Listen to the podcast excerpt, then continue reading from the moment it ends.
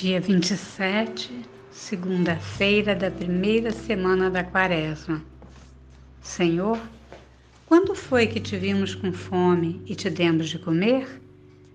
Evangelho de São Mateus, capítulo 25, versículos 31 a 46.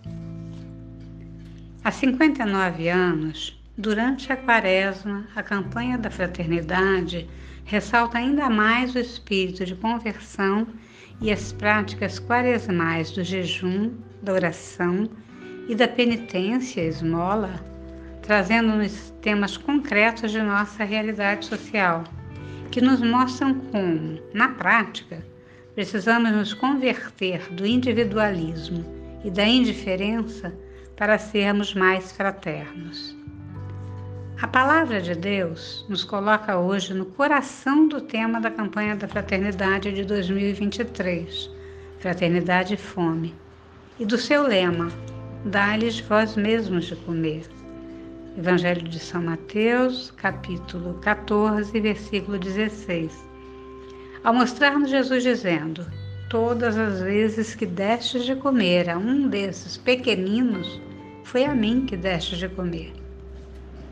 Na primeira leitura, Deus nos chama a santidade. Sede santos, porque eu, o Senhor vosso Deus, sou santo, associando a vivência da santidade diretamente ao cuidado dos mais fragilizados, à prática da justiça, à construção da concórdia e da fraternidade na história, ao respeito a cada ser humano. E termina dizendo: Amarás o teu próximo como a ti mesmo. Eu sou o Senhor.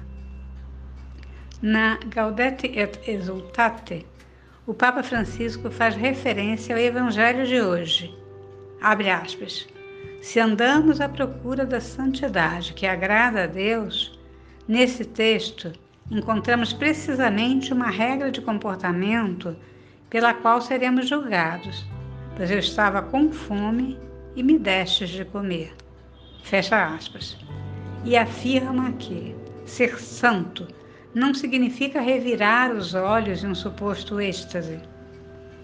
Citando São João Paulo II, diz que devemos saber ver Cristo, sobretudo no rosto daqueles com quem ele mesmo se quis identificar.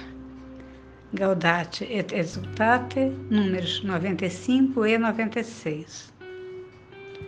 À luz dessas considerações, depois dos costumeiros passos preparatórios, leio um dos textos pausadamente, uma, duas ou três vezes.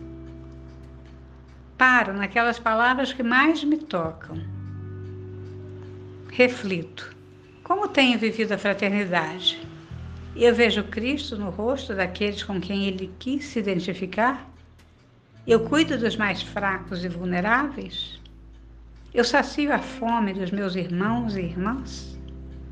Eu respondo ao chamado que o Senhor me faz à santidade? Durante a oração, peço insistentemente a graça desejada. Ao final, rezo pausadamente o Pai Nosso e anoto o que foi significativo na oração. Boa oração.